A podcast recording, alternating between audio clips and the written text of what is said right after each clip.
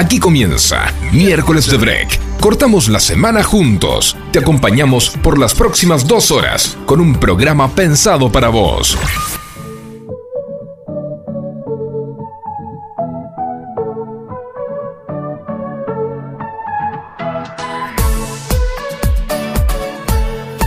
Y comenzamos una nueva entrega de miércoles de break, ese programa que viene justo a la mitad de la semana para cortarla en dos y llegar tranquilos al fin de semana, recargando energías, teniendo la pausa necesaria. Mi nombre es Alejandro Federico, quien hoy te está dando la bienvenida a este miércoles de break y no estoy solo en este piso, claramente que no, porque a mi derecha está la locutora de este miércoles, la señorita Elizabeth. ¿Cómo le va? Muy buenas tardes para todos, la verdad que estoy muy feliz, me tomé una semana de vacaciones y ahora estoy nuevamente, los extrañé muchísimo.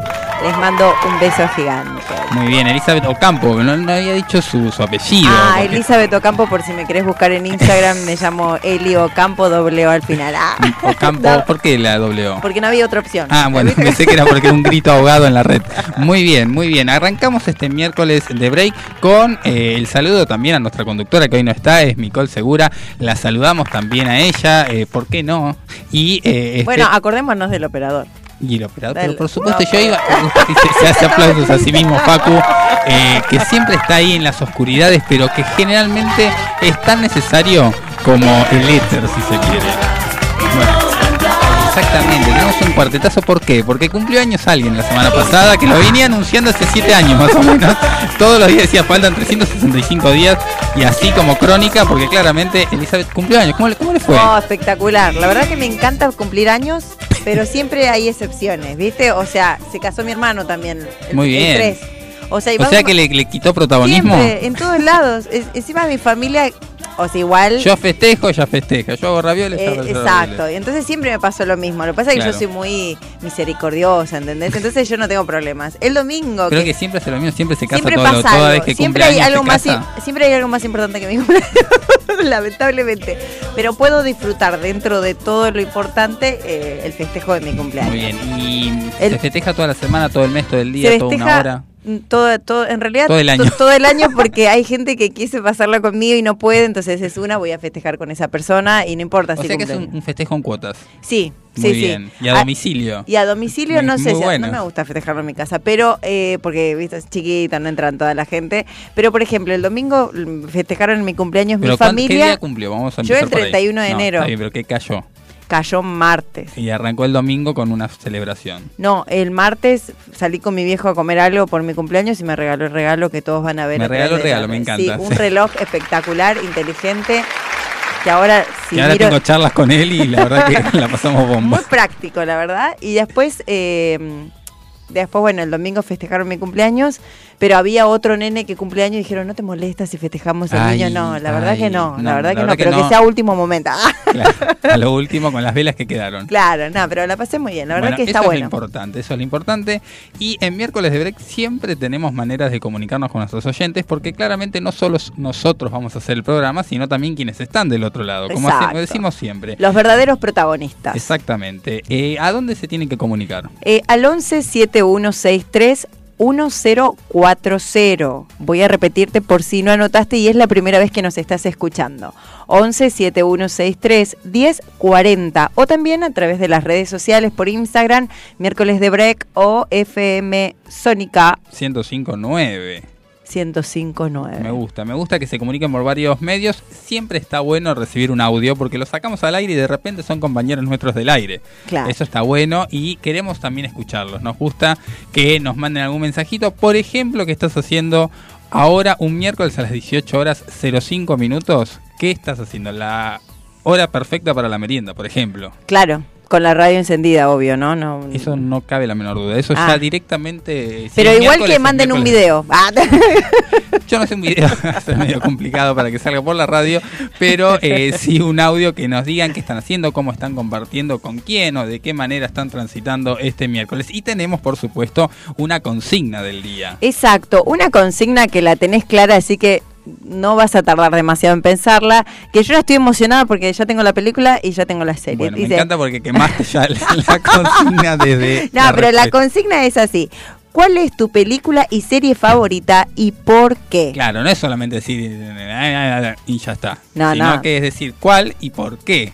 Exacto. Y siempre hay una película, y ahora le agregamos desde los 2000 para acá una serie, ¿no? Pero siempre hay una película estándar. Que la mirás 10.000 veces y te parece graciosa. Ojo, Igual. puede ser que la miraras muchas veces o no, pero que es tu favorita.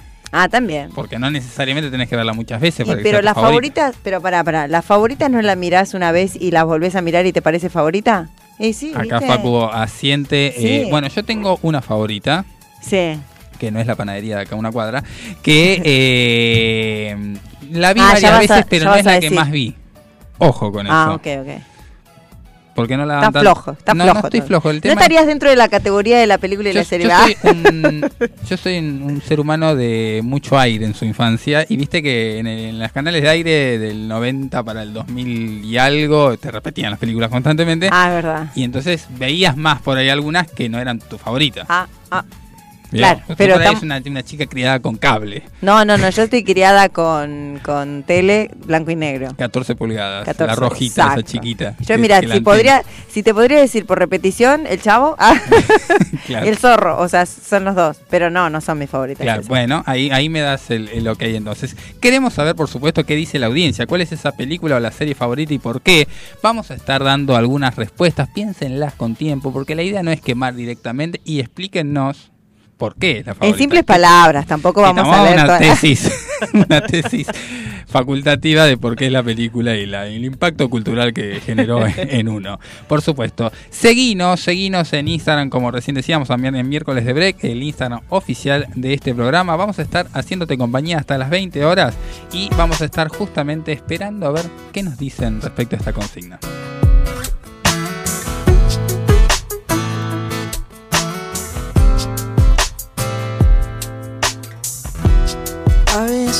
Que estoy perdido, amor. Que no tengo corazón. A veces pienso en abandonarte, amor. Pero no es la solución. Quiero quedarme para saber. Quiero quedarme para entender si todo lo que busco está en vos, todo lo que quiero vivir. Tienes cosas que me hacen bien, cosas que no me hacen tan bien.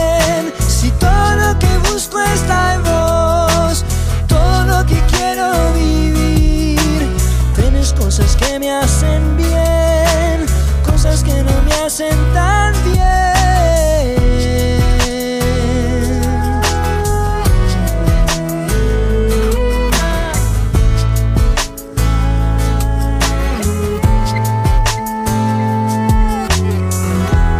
A veces pienso si estoy confundido, amor. Y si el problema no soy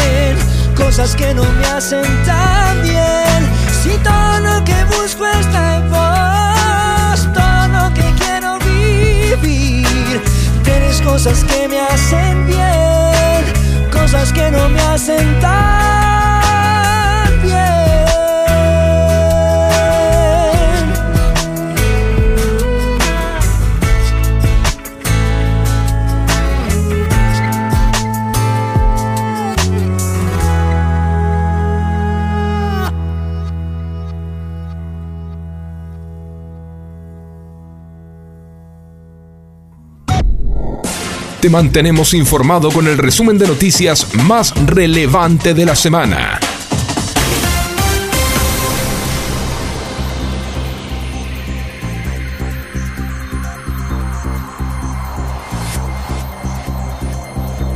Clarín. Milagro en medio de la tragedia que ya provocó 8.000 muertos en Siria. Los socorristas encontraron viva a una beba recién nacida bajo escombros y todavía unida a su madre por el cordón umbilical inédito trasplante por el hallazgo de un veterinario argentino. Un equipo de médicos del Hospital Universitario de La Paz en Madrid pudo implantar en una beba el intestino de un donante sin actividad cardíaca. Fue luego de los estudios de Pablo Stringa, un investigador del CONICET que colabora con ellos. Se espera que pueda aumentar la cantidad de donaciones de intestino, un órgano cuyos trasplantes están poco desarrollados. El crimen de Fernando, los condenados otra vez en sus celdas de Melchor Romero, permanecerán allí algunos días más hasta que se definan sus destinos. Los cinco que recibieron la sentencia de prisión perpetua por el crimen de Fernando Baez Sosa irán a una, cárcel, a una cárcel de máxima seguridad. Seguimos con el diario La Nación. Más subsidios a los colegios con el tope de las cuotas. El Ministerio de Economía cerró ayer un acuerdo para establecer una serie de aumentos para las cuotas de los colegios privados durante el primer semestre. En ese marco, Sergio Massa les prometió a los establecimientos entregarles más subsidios. Penurias en Constitución para viajar a la costa. Muchos turistas esperan hasta tres días la cancelación de algún pasaje para ir a Mar del Plata empiezan a llegar las fotomultas por celular al volante. Los infractores deberán recibir notificaciones a partir de esta semana. Agentes oficiales revisarán fotos una por una para determinar la sanción correspondiente. La semana se te hace muy larga. Muy larga. Un corte justo en la mitad. Miércoles de Break, con la conducción de Micol Segura. Todos los miércoles por Radio Sónica.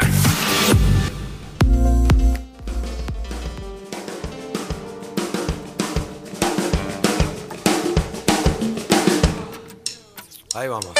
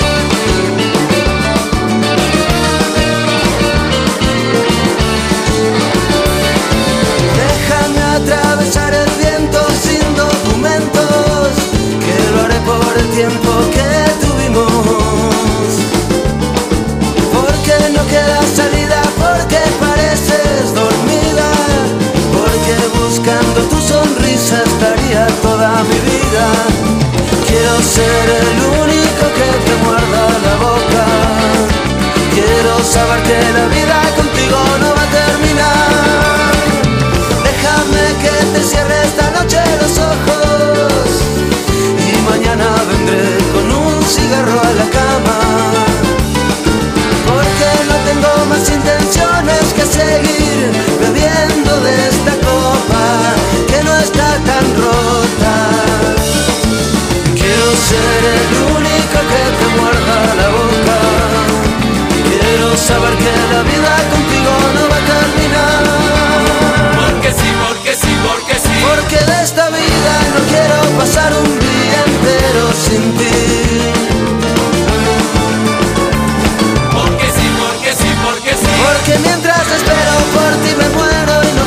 seguir así.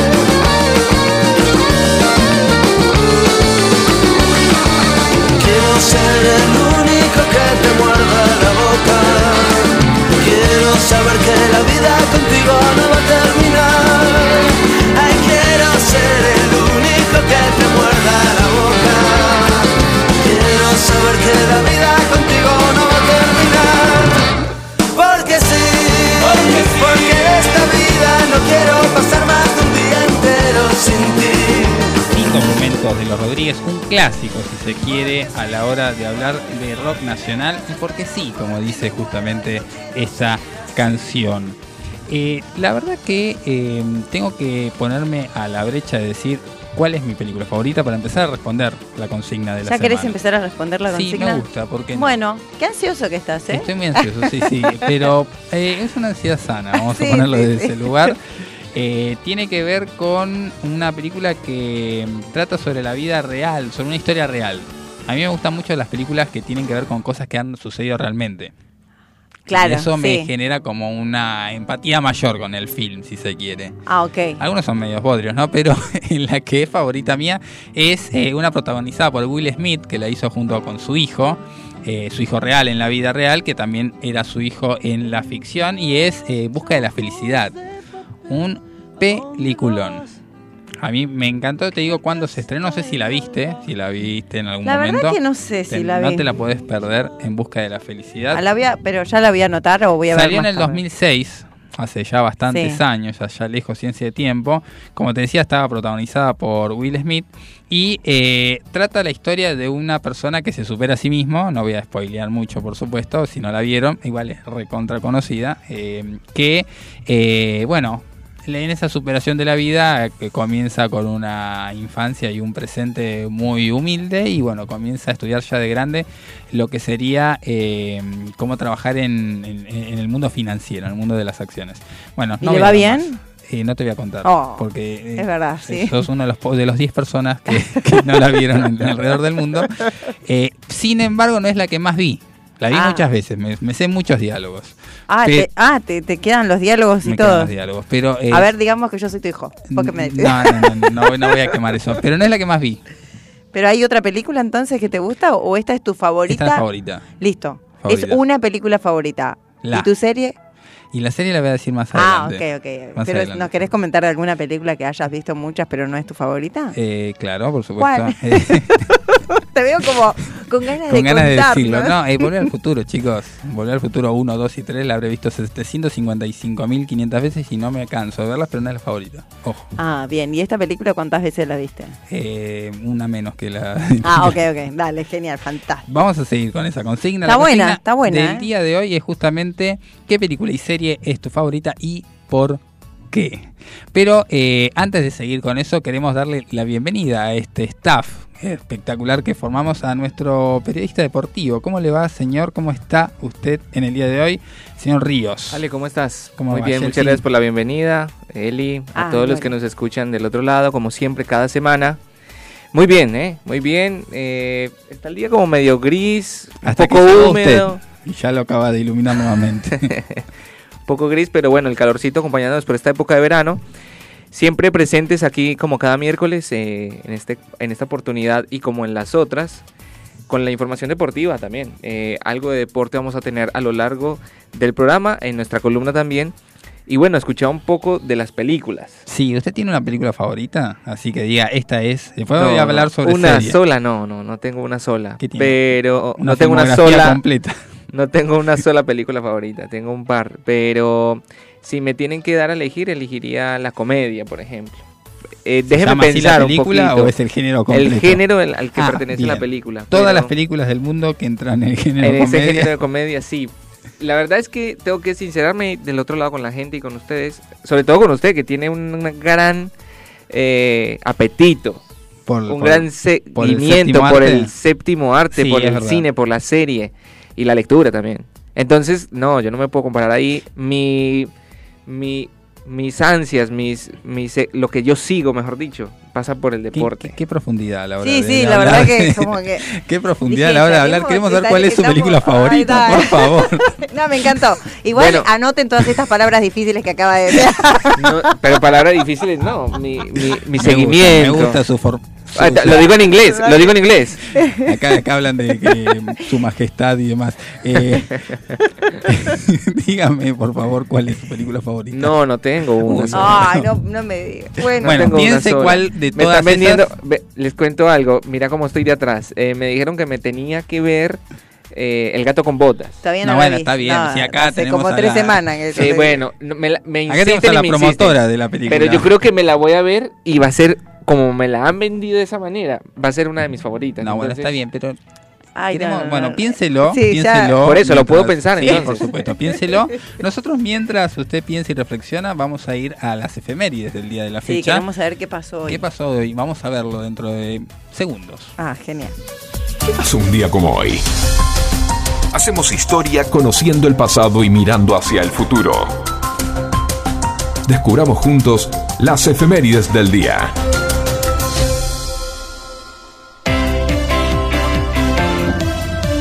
Como hoy, pero del año 1785, arrancamos bien atrás en la historia, nacía Martín Miguel de Güemes, un militar argentino que además de ser nombre de muchas calles, cumplió una actuación destacada en la Guerra de la Independencia Argentina y en las guerras civiles dadas en el país. Nació en la provincia de nuestra conductora Micol Segura, en Salta, lideró en el norte un ejército de gauchos con estrategias que permitieron detener el avance español sobre justamente la provincia de Salta y evitar así las invasiones realistas en el resto del país. Interpretó el plan libertador sanmartiniano a la perfección y se puso a su servicio defendiendo la frontera norte argentina, hecho que lo convirtió en un héroe verdaderamente nacional. Gobernador de Salta luego, desde, mil años- desde el año 1815, murió el 17 de junio de 1821, luego de 10 días de agonía, tras ser alcanzado por una bala realista, no porque la bala era real, sino porque era del ejército realista, hecho que lo convirtió en el único general muerto en combate. ¿no? Después los otros generales han fallecido a lo largo de la historia por la edad, por enfermedades y demás, pero no en el combate. ¿no? Muy interesante la historia de nuestros héroes de guerra, ¿no? de, de- de la época sanmartiniana que a veces uno va perdiendo lo que sería la, historia de nuestra nación.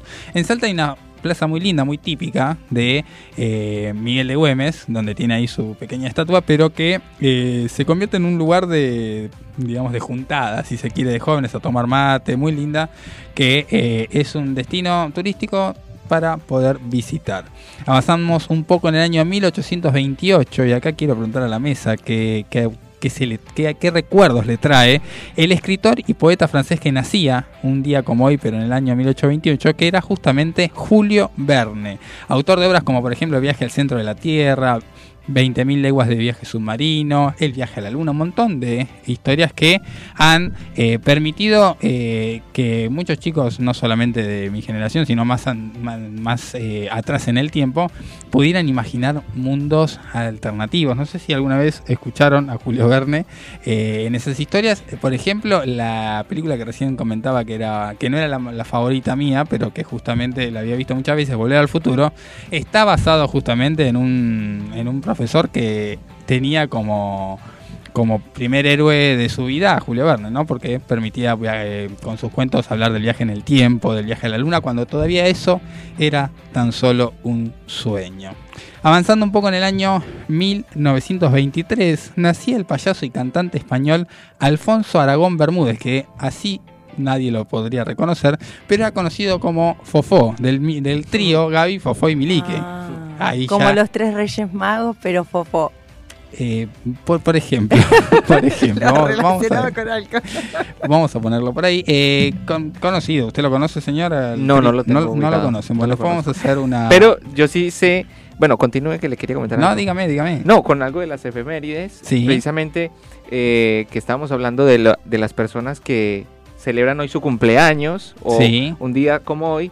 Hablamos de Florinda Mesa, que también Sí. en, en un día como hoy nacía, ¿no? Y con todo lo épico que ha sido su papel, no solo dentro del Chavo del Ocho, con sus participaciones, ¿qué sería? ¿Antagónico, protagónico? Sí, era una protagonista. Una mezcla. Era una protagonista. Una mezcla. Sí, sí. Y después también a puertas para afuera de lo que era el elenco, al meterse, bueno, con, con Chespirito, con Roberto Gómez Bolaños, demás. Pero bueno, un día como hoy nacía esta mujer, también ícono de esta serie, se podría decir, tan vieja y tan actual al mismo tiempo, tan vista también. Y envuelta de tantas polémicas, ¿no? Porque en un momento ahora se, se estuvo hablando en los últimos años de que la retiraban de los canales de aire por la cuestión de derechos y bueno, tantas historias que han dado vuelta alrededor de la serie del Chavo. Florinda Mesa García, Florinda Mesa, conocida por su papel estelar de Doña Florinda. de Doña Florinda, que hacía juego obviamente con su verdadero nombre.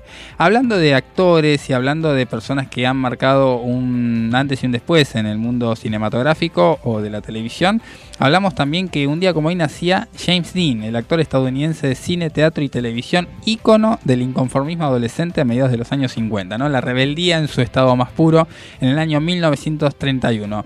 Hizo su film protagónico llamado Rebelde sin causa también en Al Este del Paraíso y en Gigante tuvo papeles estelares que acrecentaron claramente su fama. Falleció el 30 de noviembre del año 1955, tan solo a los 24 años, en un accidente automovilístico. Pero hizo tanta eh, explosión a la hora de hablar de su trabajo artístico que parece que vivió mucho tiempo más, pero tan solo a los 24 años ya partía de este mundo. En el año 99, y acá sigo con las efemérides del cine, se estrenaba mundialmente en Filadelfia la película El sexto sentido protagonizada por Bruce Willis el Ah. típico veo gente muerta. Claro. Ah, sí, la recuerdo buena del suspenso, el sí. chiquitín, ¿no? El chiquitín ese que de repente nos hacía estremecer, ¿no? Con las cosas que veía y que en esa época fue un también un antes y un después a la hora de hablar de películas que tenían que ver con el suspenso, ¿no? El suspenso barra terror, un terror suave, pero un suspenso muy tenso, si se quiere. Yo le tengo otra fecha especial, ¿eh? A Ojo, ver, dígame. Mauricio Macri. Sí, ¿qué pasó? Nació un día como hoy, 8 de febrero, pero ¿de qué año? De 1959. Exactamente, el que fue presidente en la época del 2000 con Boca Juniors y después, Estuvo a cargo del Poder Ejecutivo entre el 2015 y el 2019. exactamente, presidente de la Nación, Mauricio Macri, bueno, odiado por muchos. Y querido por otros también. Querido por otros también, valga la, ahí la, el- la, chi- la chicana, ¿no?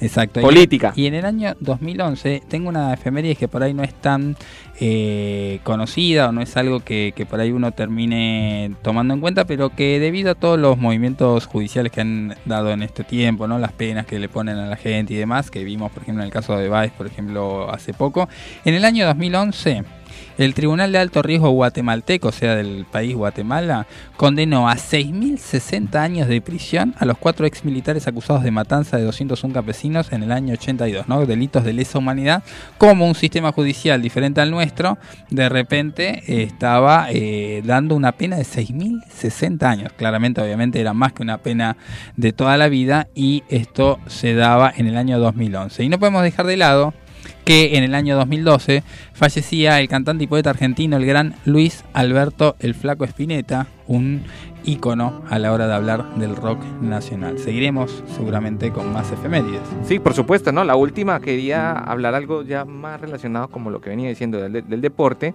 es que en el 8 de febrero, pero de 1916 17 en Entre Ríos, se fundó el Club Gimnasia y Esgrima de Concepción del Uruguay. Bueno, un, dato deportivo también para tenerlo en cuenta en la efeméride ya cerrando esta, esta partecita del miércoles de break.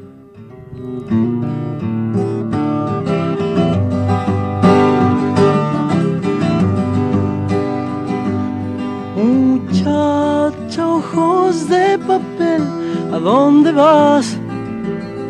Quédate hasta el alba. Muchacha, pequeños pies, no corras más. Quédate hasta el alba. Sueña un sueño despacito entre mis manos hasta que por la ventana suba el sol. Muchacha, piel de rayón, no corras más, tiempo es hoy. Y no hables más, muchacha, corazón de tiza, cuando todo duerma, te robaré un color.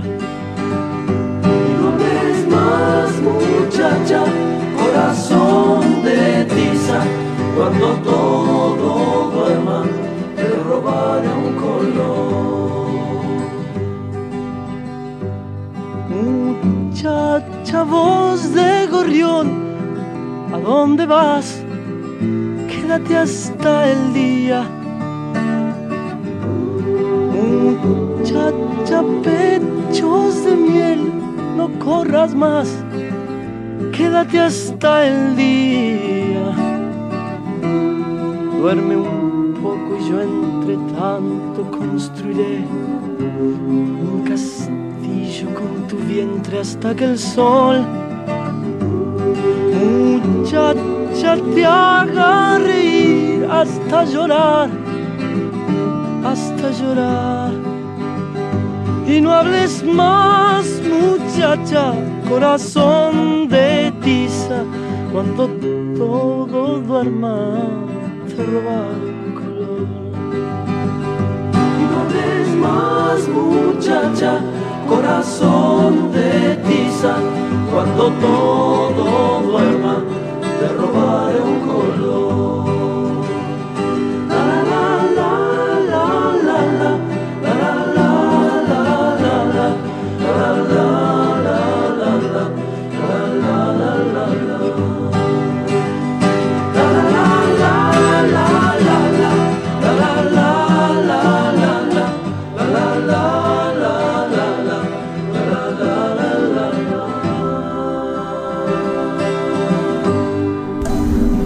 De elegir lo mejor. Abastar Empresas. Proveedor de librería y papelería comercial. Imprenta. Ropa de trabajo. Artículos de publicidad todo el año. A un paso de la perfección. www.abastarempresas.com.ar Comunicate al 4838 1283. Las tardes de los miércoles ya no son las mismas. Miércoles de Break, con la conducción de Nicole Segura y el doctor Alejandro Federico, de 18 a 20 horas, haciéndote compañía con toda la actualidad, invitados especiales, las novedades del mundo jurídico y la columna deportiva de Yaltsin Ríos. Miércoles de Break, cortando la semana juntos.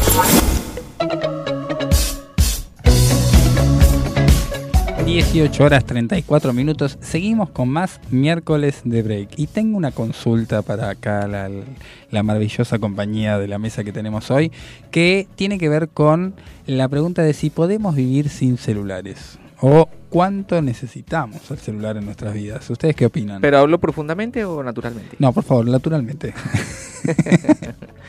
si habla profundamente, tomes un subte y después vemos. Bueno, eh, sí, ¿qué? ¿cuál era la pregunta? Estoy pensando en la película y me cambiaste todo. No. No, si podemos vivir sin celulares, ¿cuál es tu relación con el celular? No, la verdad que yo sola, como siempre. no. Nos estamos conociendo Nos a poco. estamos conociendo. No, no tengo mucho tema con el celular.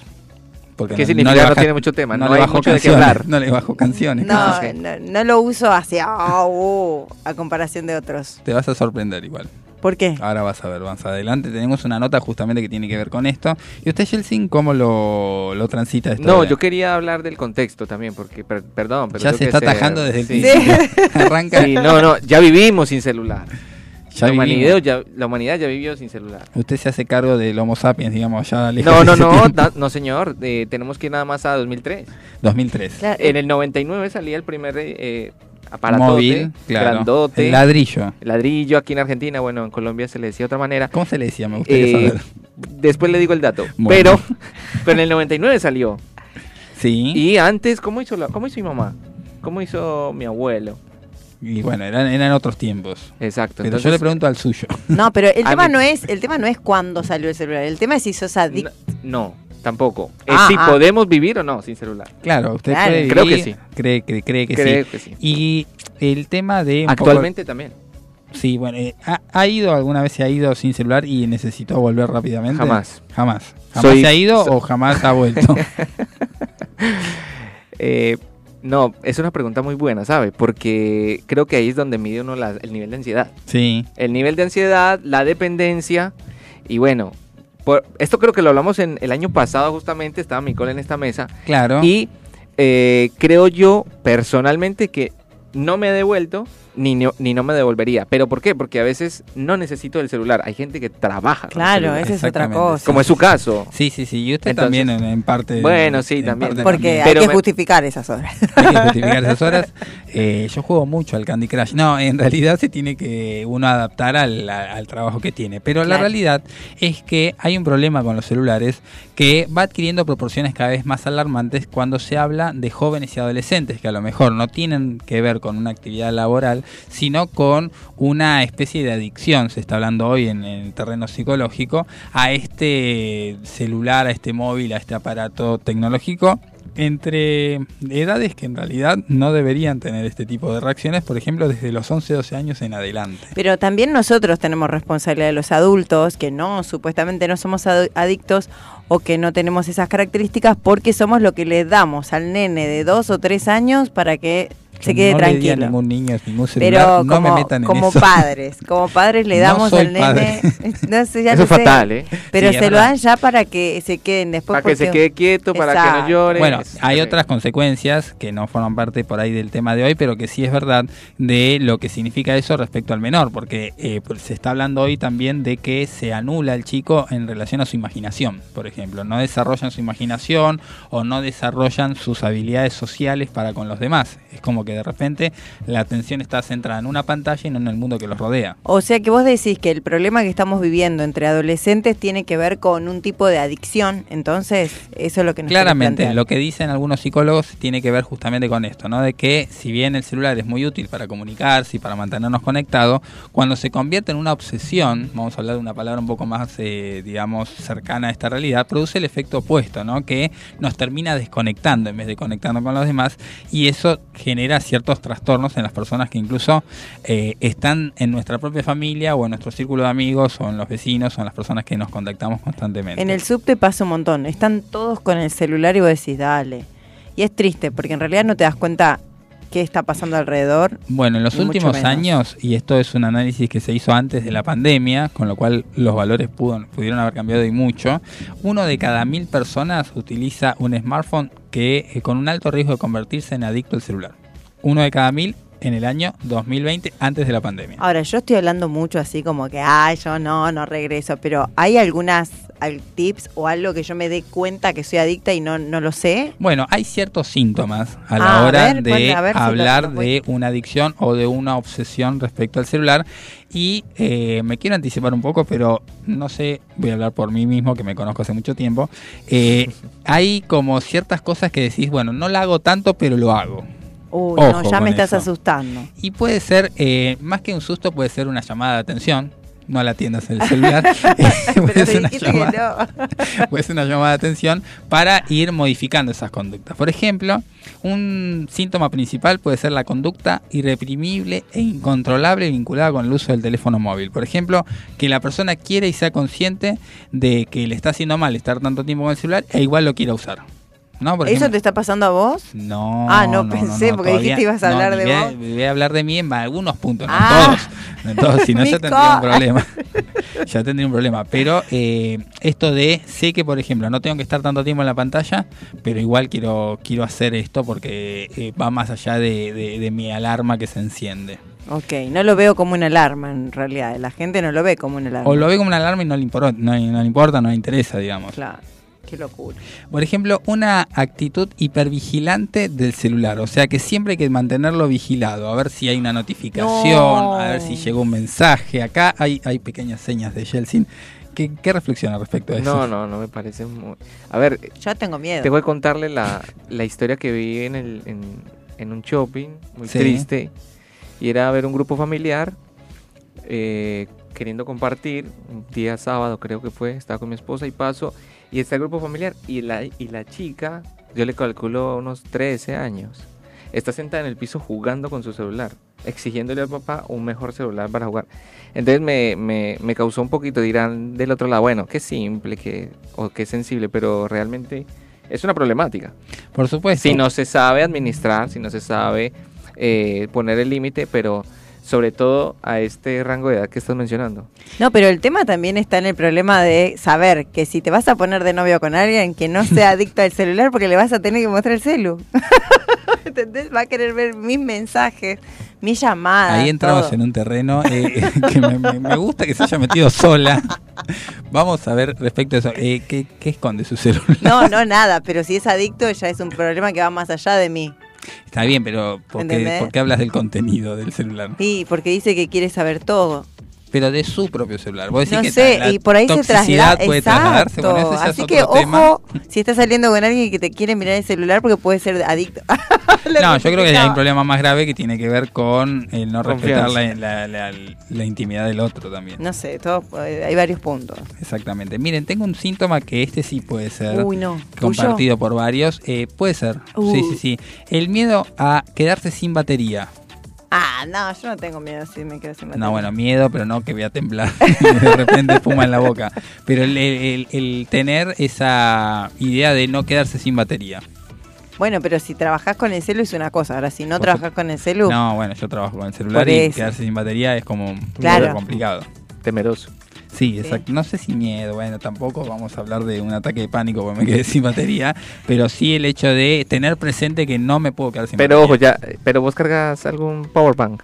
Sí, Bueno, a veces me olvido de cargarlos, pero bueno, esa es otra historia. que te puede decir, te puede decir que estás ahí asegurando esa, esa área que tienes miedo. Sí, sí, igual dejemos de hablar de miedo. eh, Bueno. es un- vos lo trajiste miedo- a la mesa. Él lo trajo. sí. El síntoma grave es tener miedo. Yo dije que pueden ser algo similar a esto. Pero hay gente que debe tener miedo literal, ¿eh? sí, sí, a sí, mí o me quedarse sin señal, por ejemplo. Claro.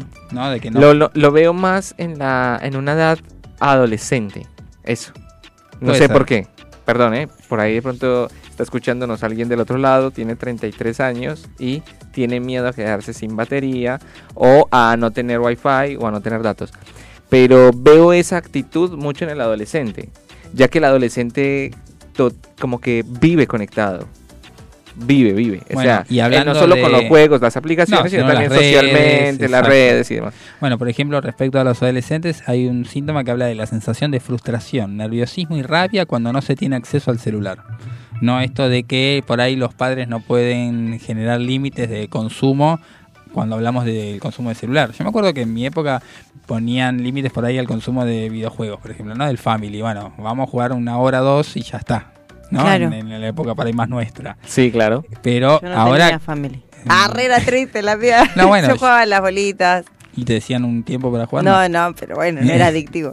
Bueno, pero por ejemplo, las pantallas de nuestra época, de los 90, 2000, eh, tienen que ver más por ahí con los videojuegos de televisor que Claro. con el celular. Hoy es ya directamente eh, Apps. eh, las apps y, y es mucho más íntimo el consumo, ¿no? Porque el celular se lo llevas a todos lados. Antes tenías que ir a un lugar, poner la televisión, estar ahí, molestar al resto de la familia porque estabas ocupando el televisor, etcétera. Y, eh, y bueno, esto puede generar una serie de eh, trastornos. Por ejemplo, un estudio realizado por la Universidad de Kansas analizó cómo usaban los jóvenes el celular. Cada participante recibió un mensaje que decía escríbeme cuando puedas. Los jóvenes, acá bueno, hay que, hay que poner paréntesis, ¿no? Los jóvenes tenían la posibilidad de retardar la respuesta y recibir dinero a cambio de esa respuesta cada vez que se retardara más. Por ejemplo, mientras más tardasen en responder, mayor era la recompensa económica. Oh, tremendo. Sin embargo, la mayoría prefirió responder inmediatamente y no llevarse el dinero a casa porque se sentían demasiado ansiosos. Ah, mira. ¿Cuánto dan? No, sí, la pregunta. En dólares, en Kansas encima. Y pero si son ojo. adolescentes depende de los padres, ¿para qué quieren Y plata? también el estudio no menciona que obviamente no les dijeron previamente. Creo que no, no sé, no, no, no, lo, no lo dice la nota, pero bueno, esto Sí. muestra un poco ¿no? de, de, de esta situación ya traumática de este tipo de situaciones. Claro. Podríamos estar hablando entonces de un aislamiento social, ¿no? Uno se concentra tanto en el equipito que empieza a estar aislado en realidad. Hay uno también, si te ves, si, si tenés amigos así, hay que estar presente. Son consecuencias ¿no? de este tipo de, mal uso de las tecnologías. Eh, otra de las consecuencias, como bien decís Eli, tiene que ver justamente con alteraciones incluso en la conducta, ¿no? De que la propia dependencia al móvil genera tensión e irritabilidad en eh, los comportamientos que uno tiene cuando, por ejemplo, no tiene acceso al móvil, ¿no? Uno se vuelve más irritante, más eh, incluso desestabilizado emocionalmente y esto genera en principio en los jóvenes y adolescentes, un cambio en sus ánimos producto de esta situación. Y esto claramente es una consecuencia muy negativa de este tipo de, eh, de sintomatología a la hora de hablar de adicción o de obsesión con el celular. Claro, o sea que te despierta otros tipos de enfermedades, puede ser la depresión también entonces, si tiene que ver con un cambio de, de actitud. Bueno, justamente se habla también de que esta, hiperconexión a través de las redes genera la desconexión incluso del mundo que los rodea y terminan haciendo que se sientan solos, que se sientan tendientes a tener, eh, digamos, sentimientos depresivos y termina eh, teniendo otro tipo de problemas psicológicos más allá de lo que es el uso del celular. ¿Y puede estar relacionado, vos que estuviste leyendo y pispiando un poquito, con el sueño esto o no? Claramente, eh, dependiendo eh, cuándo se lo usa. Esta, estos estudios que se hicieron respecto a- al uso del celular hablaban de que eh, tener el- lo que sería la pantalla prendida con el brillo que supone la pantalla y demás justo antes de dormir hace que uno termine, eh, prohi- digamos, prohibiéndole a las hormonas que inducen al sueño hacer su tarea correspondiente que es, por ejemplo, dormir plácidamente o conciliar más rápidamente el sueño. claro. De hecho, recomiendan estar dos horas por lo menos antes sin la pantalla al frente para descansar. Y yo quiero hora. preguntar en la mesa.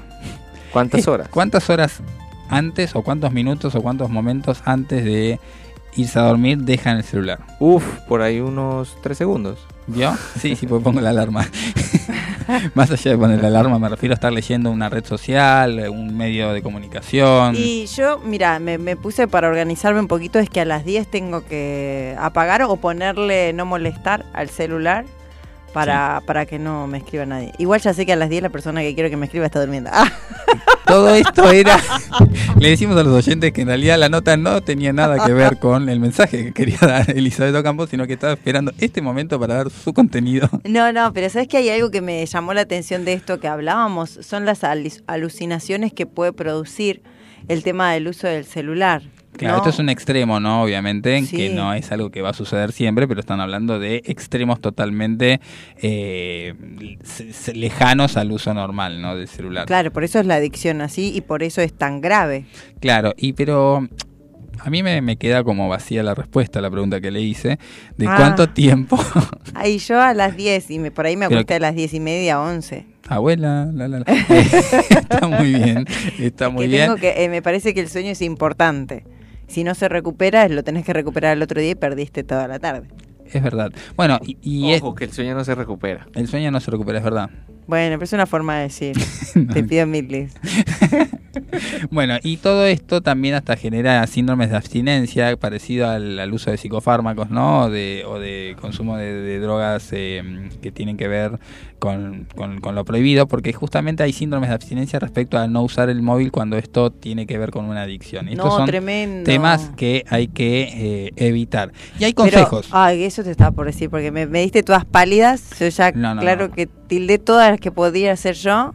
Pero, ¿qué hago o cómo, o cómo puedo hacer para mejorar esto? O la gente que está escuchando y tiene adolescentes, eh, ¿qué puede hacer? Claro, bueno, hay una serie de consejos, nosotros elegimos cinco para tener en cuenta y tienen que ver casi todos con un poco de sentido común, ¿no? De, de poder poner esto sobre la mesa y entenderlo como algo más centrado. Por ejemplo, monitorear cuánto lo usamos, tener en cuenta esta cantidad de horas que tenemos de uso Ah, ¿se- real. ¿se puede hacer puede eso? monitorear y me gustaría que ustedes lo hagan en Pero este pará, momento. pero hoy no te la puedo creer. Sí, por ejemplo, si uno tiene celular Android, como Sí. lo tengo yo en este momento, puedes ver que eh, entrando al informe semanal, que entras a la aplicación de configuración del teléfono, vas a Bienestar Digital y ahí tenés lo que sería un informe semanal del uso de pantalla, es decir, cuánto tiempo tuviste el celular prendido usándolo.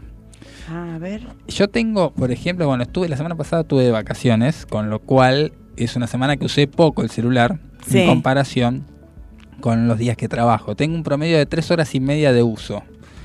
Ah, bien, de esta semana. De esta semana, de la semana pasada en realidad, porque esta semana todavía no la, no la no hizo la, la El aplicación, resumen. el resumen, pero tengo tres horas y media. Yo he estado con más del doble en tiempo de Wow. trabajo y he superado las 10 horas diarias fácil, lo cual es una alerta, pero bueno, como decíamos al principio, el tema está en si lo usas para trabajar, si es tu herramienta de trabajo o si solamente lo haces de manera de, eh, de esparcimiento o, o en tiempos ociosos. ¿Cuáles son números, Elizabeth? Bueno, mira, el mío que acá lo encontré, Bienestar Digital, cualquier cosa lo googleás eh, y ahí te va a poder ah, explicar. Eh, cuatro horas y 20 minutos. Tiene más que yo. Bueno, igual yo insisto, eh, estuve en Pero dice que una hora y, ve- y 25 en el WhatsApp, en YouTube una hora 13. por semana, por, no, por día promedio. Por día. promedio. Sí, sí. Y acá nuestro señor eh, Yeltsin, 13 horas. 13 horas Uh, diarias de promedio. Bueno, él tildó todas las opciones. 13 horas. 13 horas. Bueno, ese es un, ¿pero usted trabaja o lo usa para el Candy Crush? Para Si eso sí, mándeme una vida. Ambas. Ambas cosas. No, tila. Eh, Está duro eso. No, mentira, no, no juego, no juego, no tengo juegos en el celular, pero sí laburo mucho con la edición de video. Claro, usted con, las la- redes se lleva y con muy las redes, entonces eso me lleva mucho tiempo en, en el tiempo en pantalla, que es lo que mide el celular. El celular no te está midiendo tiempo No, por sí. aplicación. De hecho, No. también lo puede También. lo hacer. hace, pero lo principal es ver La cuánto, pantalla. bueno, monitorear esto nos da también un, un valor para decir, bueno, qué puedo reducir, cómo puedo manejarme, porque a veces uno dice en el aire las cosas, pero esto te va dando un tiempo más de, de reflexión. Otro consejo que tenemos es desactivar las notificaciones o silenciar el teléfono, como bien lo hace nuestra compañera Elizabeth Ocampo, al momento de empezar a descansar, ¿no? De tener bien determinados los, los momentos, los tiempos en donde uno quiere darle lugar al ingreso de notificaciones o comunicaciones a la vida de uno. Exacto, está bueno. Sí. ¿Lo, hace hace cuánto lo hace eso? No, hace bastante cuando me dije que era adicta. Ah, no. no, no, no. Hace bastante porque si no era como que me colgaba demasiado. Claro. Y acá le quiero hacer una pregunta a Yeltsin. Eh, eh, otro consejo que nos dan es dejar en modo avión cuando nos vamos a dormir. Sí. ¿Lo hace? ¿Alguna vez lo hizo? No, Así el Tampoco. celular vuela, ¿no? tampoco, tampoco es el celular en modo avión. Yo no Eh, puedo, soy penalista de mucha gente que lo detienen de noche, pero Ok, Ah. lo suelo dejar en modo avión para momentos creo que más personales, casi familiares. ok, Como o sea, que me un gusta cumpleaños familiar, una el cena cumpleaños familiar. con mi esposa seguro. eh, No lo vamos a llamar el Pero- cumpleaños para saludarlo. no, no, comple- digo de la persona, no, Claro, no mi- ajenos, sí. El momento, valoro mucho el momento social, el momento de, de disfrutar. Eso, ahí sí pongo el modo en avión. De resto, no, no Bueno, lo creo. Acá hay un consejo, el cuarto consejo es apagarlo en reuniones o situaciones especiales. Apagarlo. Apagarlo directamente. No, pero yo ni lo uso el celular. Desaparece, o sea, queda en la cartera, en la mochila, ni, ni, ni lo uso. Qué llamativo. No, sí, posta, o sea. Pero No. bueno, es algo, yo, yo entiendo que, que es lo que está midiendo, es algo, una, una fina línea donde, bueno, yo estoy en una reunión, capaz acá me suena el celular y me vibra o me llega una notificación, creo que no la, no la vería, estamos hablando, estamos dialogando Exacto. y exponiendo este tema. Lo mismo en una reunión, sea laboral o de amistad. Pero sí creo que lo que busca medir esto es que, cuál es el nivel de ansiedad, lo podría poner en mis Por palabras. supuesto, sí, sí, la obsesión Eh, con respecto a. Algunos a lo ponemos en modo avión mientras estoy en la reunión social, otros no, por esa misma ansiedad, ¿no? Exactamente. Bueno, una, una consigna que, no una consigna, sino una forma de vida que podríamos empezar a, a aplicar en estos tiempos donde de repente el celular se convierte en un problema más que en una solución. Exacto. Hasta las 20 horas vamos a hacerle compañía a la audiencia. ¿Y a dónde se pueden comunicar, Eli? Al 117163 1040 o a través de las redes sociales, miércoles de break o FM Sónica 105.9. Muy bien, seguimos con más de miércoles de break en breve.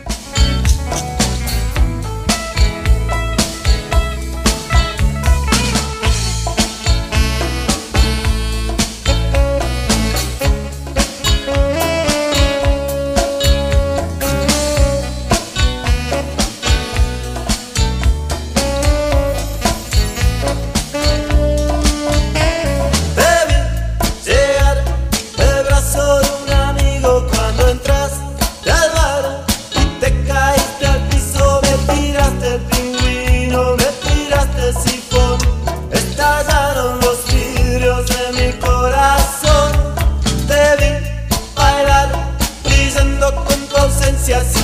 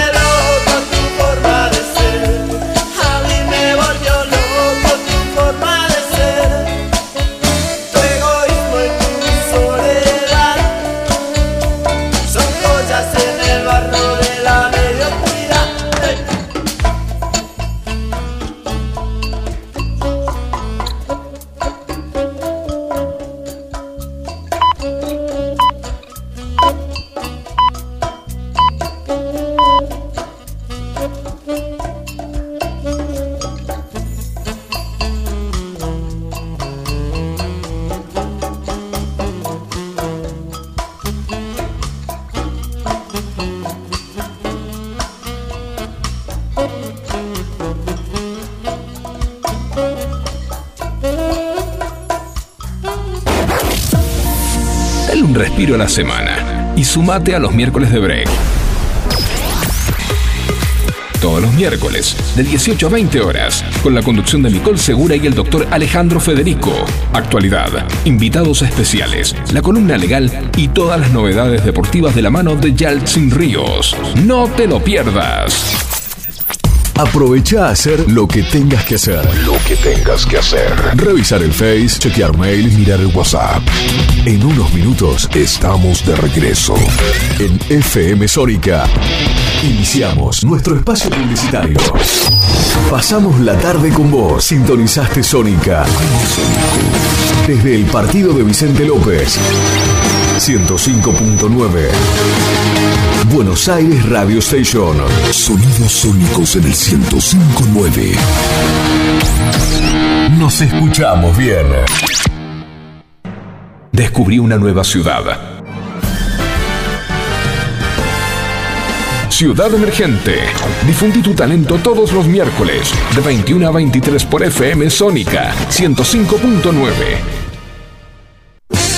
Sanitarios Bronce Sur.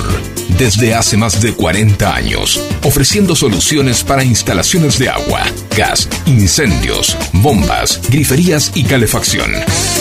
Brindamos atención personalizada y asesoramiento en obras. Somos distribuidores de las principales marcas sanitarias. Envíos a todo el país. Llegamos en 24 horas a Cava y Gran Buenos Aires.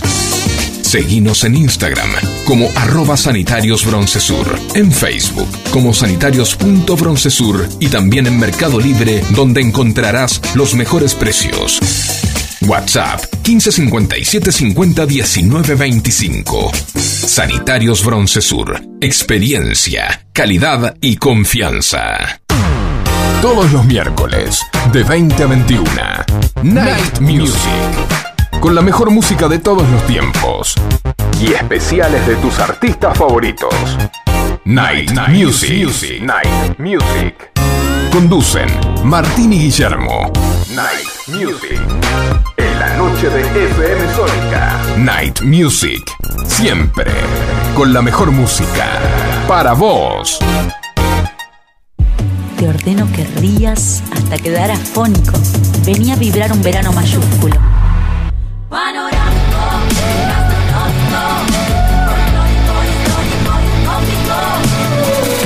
Córdoba siempre mágica. Verano fantástico. Agencia Córdoba Turismo. Gobierno de la provincia de Córdoba. Canciones, canciones de cuando grababas desde la radio y el locutor te las pisaba. Pisaba. Tributo a los 90. Perteneciste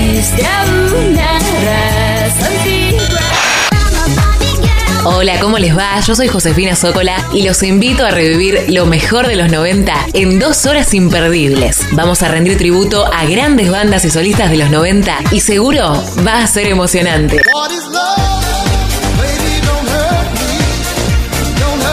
Te espero en FM Sónica 105.9. Casi 106 motivos para sintonizarnos. Lunes a viernes de 11 a 13 horas. Tributo a los 90.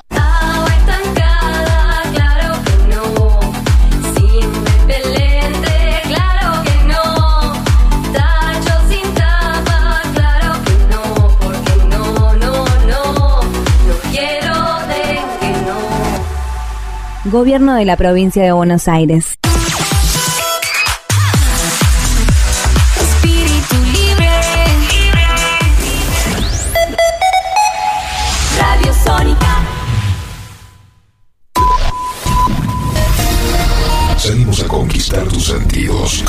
Sabemos lo que te gusta. Para toda la zona norte. Transmite. FM Sónica. Casi 106 motivos para sintonizarnos. Sin repetir y sin soplar. Decinos alguna radio que esté buena, que se escuche bien, que suene en todas partes y que te dé lo que querés escuchar. ¿Ya volviste? Nosotros también. Nosotros también. En FM Sónica. FM Sónica. Finalizamos nuestro espacio publicitario. Lo más relevante de la semana del mundo jurídico. Lo encontrarás aquí. Momento Legal. A cargo del doctor Alejandro Federico. Auspicia este momento. Litigar. Estudio jurídico. Urgencias penales. Derecho de familia. Derecho laboral y accidentes de tránsito. www.estudiolitigar.com.ar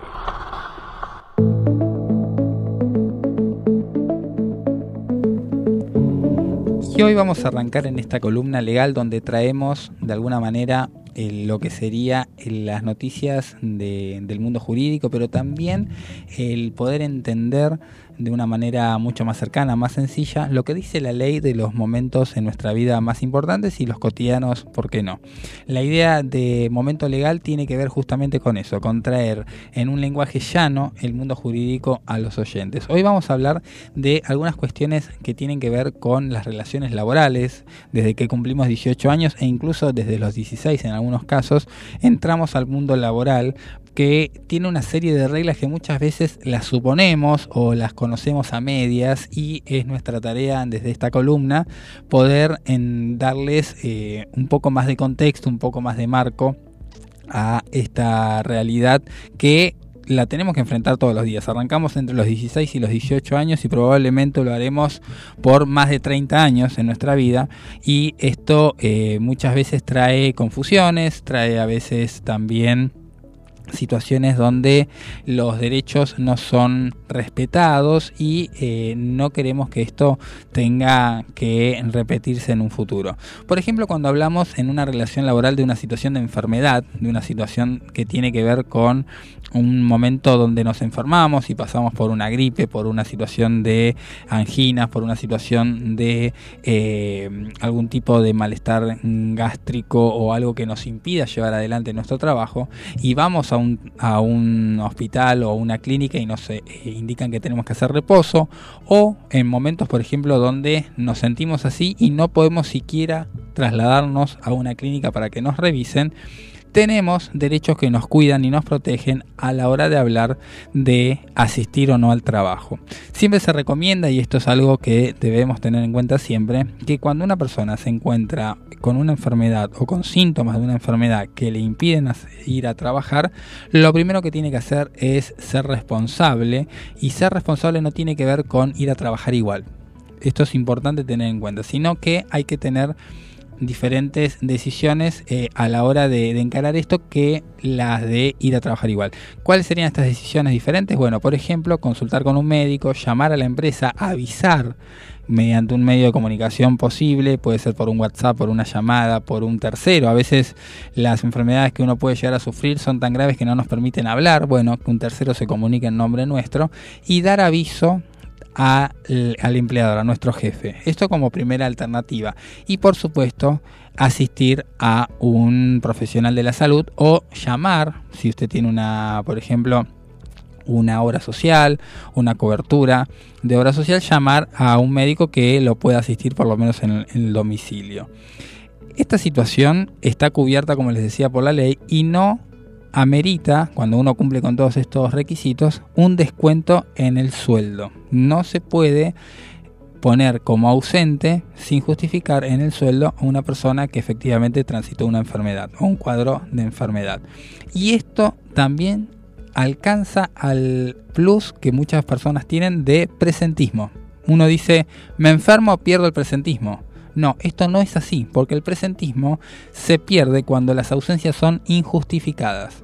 Si uno justifica por una enfermedad, incluso por un accidente, de repente, Dios no quiera, ¿no? Pero una persona es atropellada por un auto, por un vehículo, por cualquier situación que le pasa en la casa o en, la vía pública y no puede asistir al trabajo y acredita la razón por la cual no está pudiendo asistir, que es una razón válida, eso no tiene que afectar ni el sueldo, o sea, no tener una baja por ausencia, ni tampoco el presentismo eh, o puntualidad, como le dicen en algunas empresas. Esto es importantísimo tener en cuenta.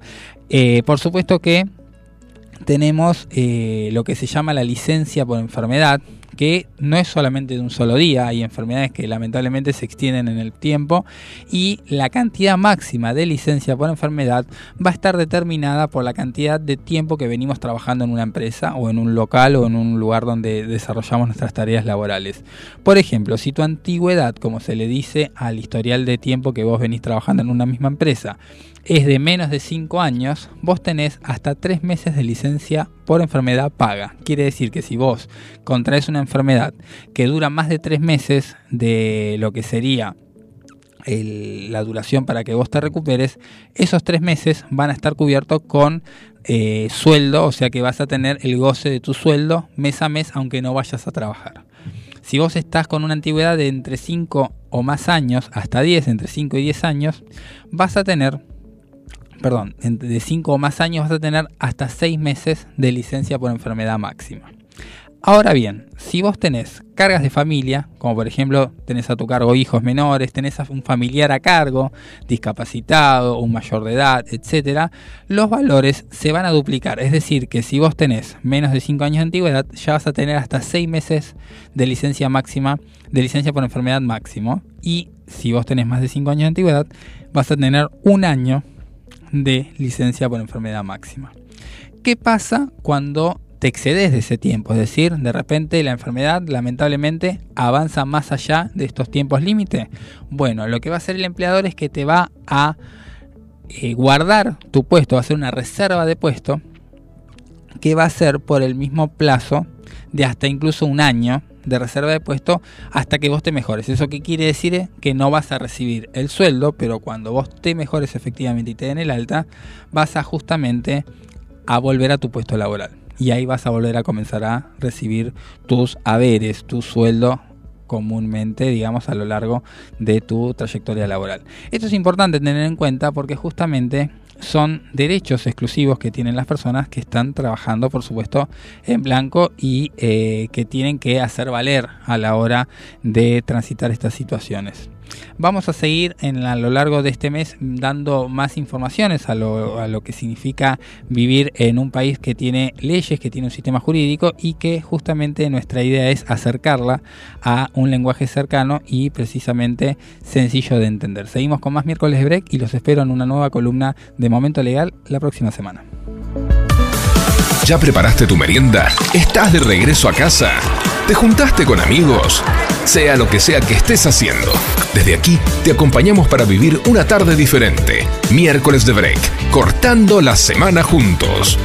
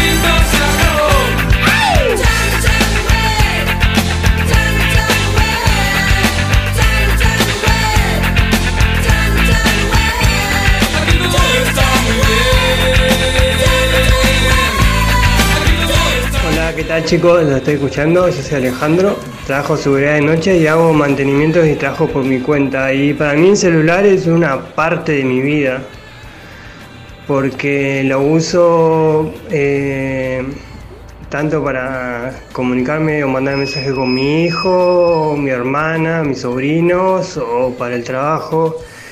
Y a veces que mi jefe me llama fuera de horario, como trabajo de noche, me llama a veces a las 10, 11 de la mañana y lo tengo que atender y cosas así. Así que para mí el celular es como un- una parte de mi vida y no, no puedo dejarlo así. Tal cual, tal cual. Es esa realidad que nos afecta a todos, ¿no? Y es la trabajo. excepción. La excepción también de acá es para comunicarte con la familia, otros trabajos que uno tiene, entonces es la excepción a la regla, siempre hay una excepción. Ahora, Sí. si, si nos decía que estaba todo el día jugando a los jueguitos, bueno, Era otra ya historia. era otra historia. Bueno, igual quiero indicarle a Alejandro, a nuestro oyente que nos mandó el audio, que esto de la comunicación fuera de horario del jefe legalmente no está permitido. Me acabo de despedir de la columna legal, pero eh, hay una ley de teletrabajo, o de trabajo a distancia, mejor dicho, que lo que, sa- que salió en la, en, la, en la época de la cuarentena, en el 2020 y todo lo, lo que se dio en trabajo a distancia, en home office, que hablaban de que el empleado, hablan de que el empleador solo se puede comunicar con su empleado en horario laboral y no por fuera de ese horario laboral, porque si no estaría como haciendo unas horas extras aunque no esté trabajando en el lugar. ¿Qué pasa, eh? Ojo, porque es algo que se demanda mucho y que a veces uno le dice, bueno, es un mensajito, ¿no? Fuera de horario, pero ese mensajito tiene contenido laboral. Claro. Y eso hay que prestarle muchísima atención. Pero bueno, muy bien ahí Alejandro dándonos ahí el tip de cuánto usa el celular. Tenemos novedades respecto a lo que va a ser por delante el tiempo. Ay, no, que no son tan buenas noticias. No ¿eh? arranques así, por favor. yo, yo quiero ser sincera con Abriste el ustedes. paraguas casualmente. Pero, pero de pronto hay gente que le gusta la lluvia. Ojo, como Tampoco- Nicole. Igual, claro, pero no sabemos si es lluvia. Por eso Claro. tornados, tsunamis, Ah, bueno, Claro. listo, perdón. perdón. granizos. No, lo que pasa es que voy a empezar, voy a Ya empezar, arrancó. Empezar con una temperatura que es dentro de todo agradable, que van a ser las mínimas. Porque las máximas estamos para atrás. Bueno, mañana va a estar algo nublado, así parecido a un día como hoy. La mínima de 21 grados, la máxima de 39 grados. Así que chicos, a tomar agua, El a hidratarse desierto. y a ponerle todo el pecho a esto, este nuevo tiempo. Bueno, el viernes va a estar un poquito más agradable. No, un poquito más fuerte. una Póngase, mínima. póngase de acuerdo, quise, por favor. Quise, quise ponerle onda, pero no, mirá que, que estuve haciendo cuentas rápidamente. No, mínima 23 grados. Esto va a estar ¿Qué parcial. estuvo haciendo? Y sí, porque estaba viendo. Mirá, mínima 23 grados y máxima 39.9. ¿No? Punto 40 ya. Y bueno, no. Que venga esa Ah, lluvia que bueno. escuchamos, por favor. Bueno, y así vamos a seguir hasta el domingo, el sábado, pará, el sábado va a estar mucho más caluroso o Pará por lo menos los 40. pesado. Eh, llega a los, sí, supera los 40. No. Mínima 23, máxima 40, va a estar nublado. ¿Estamos viendo el, el clima de acá o de Abu Dhabi? No, tremendo. Por eso me tocó justo la mala noticia. Pero bueno, si te gusta el calor, la vas a pasar bien. El tema es la si no, no. humedad. la humedad. Y bueno, para el domingo. Ahí se desconectaron sí, todos. Para el domingo vamos a estar mejorando en ánimos, en todo. Va a estar nublados con algunas lluvias aisladas, pero la mínima va a ser de 24 y la máxima de 36 grados. Un lujo 36 a Sí, ese nivel. ay, así que bancatela hasta el domingo. O sea que la en determinada y conclusión, la, la triste noticia es por la alta temperatura que vamos a tener el fin de semana. Sí, bueno, ahora hace 29 grados, imagínense No sé esto con si- 7 grados más mínimo. No sé si para el que tiene una pileta ahí en, en la terraza será una mala noticia. Miren, yo les cuento que en las vacaciones fui a Termas de Río Hondo, algo no recomendable para hacer durante el mes de enero, porque Oh. uno dice, hace calor Santiago del Estero, todos sabemos, Sí. me meto a la pileta. Claro. Agua termal 49 mil grados. Entonces era No. que no sabía si te refrescaba fuera del agua o adentro del agua, era una confusión. No te la puedo creer. No es recomendable, ¿Y tu piel muchacho. cómo quedó? Ah, Eh, quedó pegada. eh, tu piel morena quedó, pero bueno, cuestiones que hay que ajustar. En invierno vayan, ¿Y chicos. cómo fue tus vacaciones bien entonces? ¿No? Nos tenés que contar un poquito. Les voy a contar más Dale. adelante si varias ciudades recorridas durante la semana. Bueno, vamos a ver qué eh, novedades existen a nivel eh, mundial, pero de la mano deportiva de Chelsea, me parece. Miércoles de Break. Juega de titular y te acerca las últimas novedades del ámbito deportivo.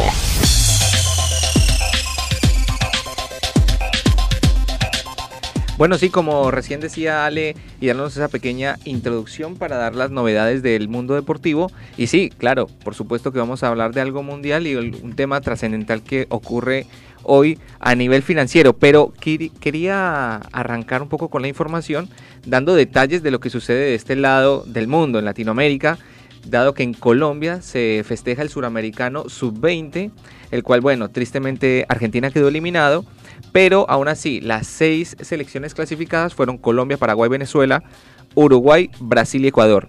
Bueno, en este momento transitamos la fecha número 4. Vamos a jugarla el próximo jueves, o sea, mañana. Ecuador frente a Venezuela a las 17 horas hora local. 19.30 para Uruguay, Paraguay y a las 22 horas cierra el anfitrión, el local, Colombia frente a Brasil. La tabla de posiciones está bien, bien buena, bien candente. Diciendo esto porque recuerden que los tres, los cuatro primeros del hexagonal van al Mundial, que va a ser en Asia del sub-20 el próximo año.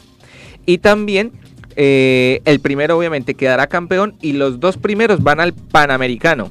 En este caso, la tabla de posiciones es Brasil con 9 puntos, primero, Uruguay 9, Colombia tercero con 6, Paraguay cuarto clasificado con 1, con un punto, Venezuela quinto con 1 y Ecuador cierra el hexagonal, quedando parcialmente eliminado con 0 puntos junto a Venezuela. La fecha número 4 entonces la mencionábamos que va a ser el jueves y cierra el hexagonal para definir el campeonato eh, el próximo sábado 11 de febrero frente a los horarios locales, todos a las 21 horas, Brasil-Uruguay, Venezuela-Colombia y Ecuador-Paraguay. Todos ahí atentos porque bueno, de aquí es donde empieza a salir todo ese talento que nosotros empezamos a, cosechar por allá en 2023, 2025, jugadores extraordinarios. Bueno, parecido a lo que sucedió en Argentina, ¿no? Recordemos esa afamada selección sub-20 en 2008 coronándose, en el 2005 también, Messi, Di María, entre otros jugadores. Bueno, salieron de un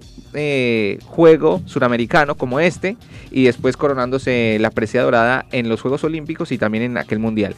Bueno, esto es, digamos, el semillero, la cantera para estos jugadores que próximamente vienen o que, mejor dicho, se están formando para, para el futuro. Y también lo que se celebra por, por estos días, que es el Mundial de Clubes.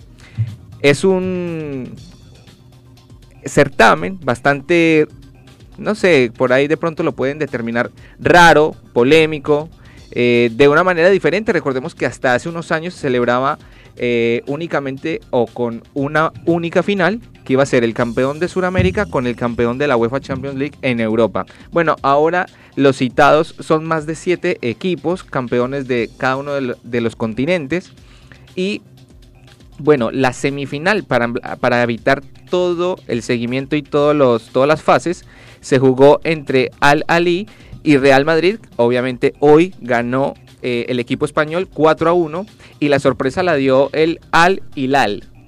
Bueno, parecido los nombres, de ahí de Medio Oriente, Emiratos Árabes Unidos, que le ganó 3 a 2 frente a Flamengo, dejando afuera al campeón actual de la Copa Libertadores y yendo directamente a la final el próximo sábado a las 16 horas, que va a ser Real Madrid frente al Al Hilal. Así se define entonces el campeón de clubes a torneo intercontinental que atraviesa por esta fecha el fútbol mundial. Y también yendo un poco más a lo local, vamos de afuera hacia adentro, eh, hablábamos del, fútbol más nacional que arrancó por fin eh, la primera división de aquí de Argentina, ¿no?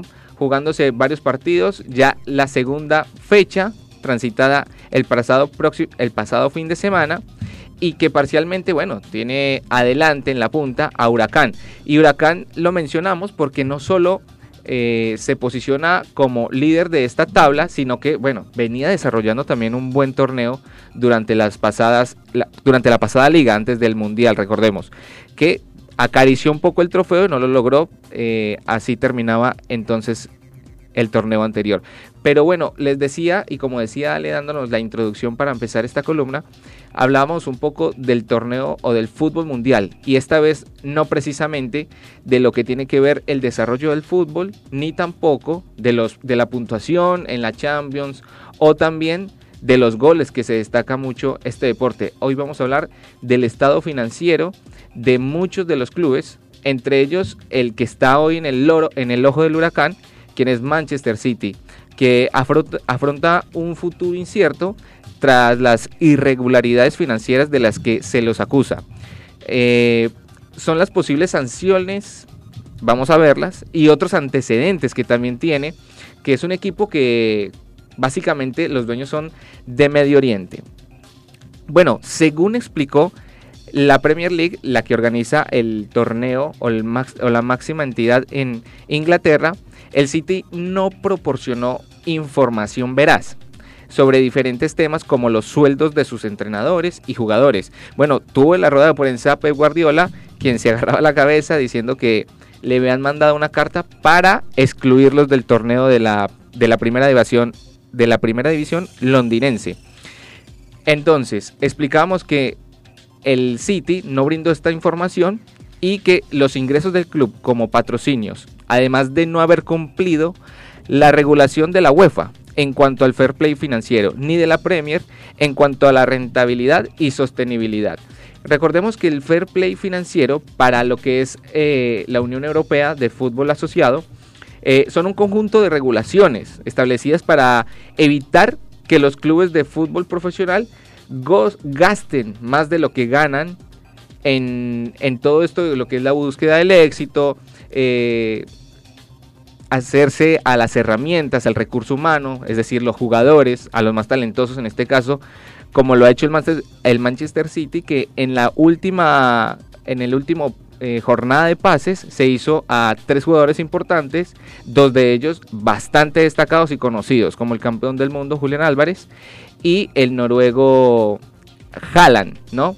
Lo cual lo pone también en una situación bastante incómoda. Y como si fuera poco, la liga inglesa acusó al City de no haber entregado información y documentos necesarios para la investigación que iniciaron en marzo del 2019 y abarca el periodo del 2009 y 2018. Son más de 10 años de estas acusaciones que fueron ahora derivadas a una comisión independiente que se encargará de investigarlas y decidir las sanciones. Bueno, esto entre otras eh, cuestiones que rodean al mundo del, del equipo del Manchester City, bueno, en la que entra la polémica, el director técnico, que sacaba pecho por su equipo, eh, que es el quinto o sexto ahora, en gasto neto de la Premier League. Pero quería hablar también un poco de lo que rodea a todos estos escándalos, porque precisamente otro que atraviesa un momento difícil ahí en Europa es el equipo italiano, la Juventus, que parece ser que su déficit económico o su estado financiero rozando la quiebra lo hace alterar un poco las informaciones eh, correspondientes al estado financiero en su liga italiana. Bueno, parece ser que declara más de lo que ha ganado o sea, aparenta estar bien y que en definitiva lo pondría a perder 15 puntos en la liga italiana. Esto también consecuentemente derivaría en una posible eh, exclusión de la primera división yéndose a jugar a la segunda división.